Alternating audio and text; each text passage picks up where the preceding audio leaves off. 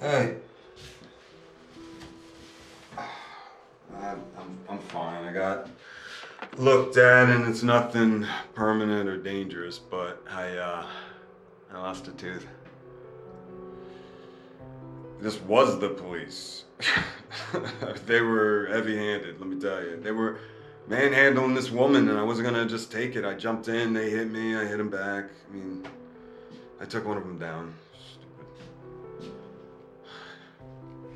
it was chaos. I, I had my mask on, you know, and I, I ditched my jacket and oh, I saw your your friend Eric.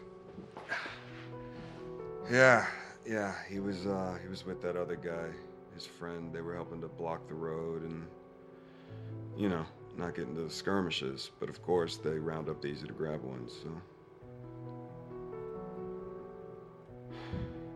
Yeah. I don't know. I'm just, you know, I can't just stand around and watch these fascists and these these police. I need to do more. Uh, these fascists, they're just the symptom. Everything's so much worse now. This country, this planet. I mean, I, d- I need to more.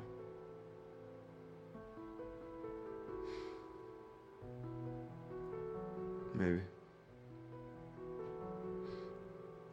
Been, I've been thinking about this pipeline. You know. I need to focus.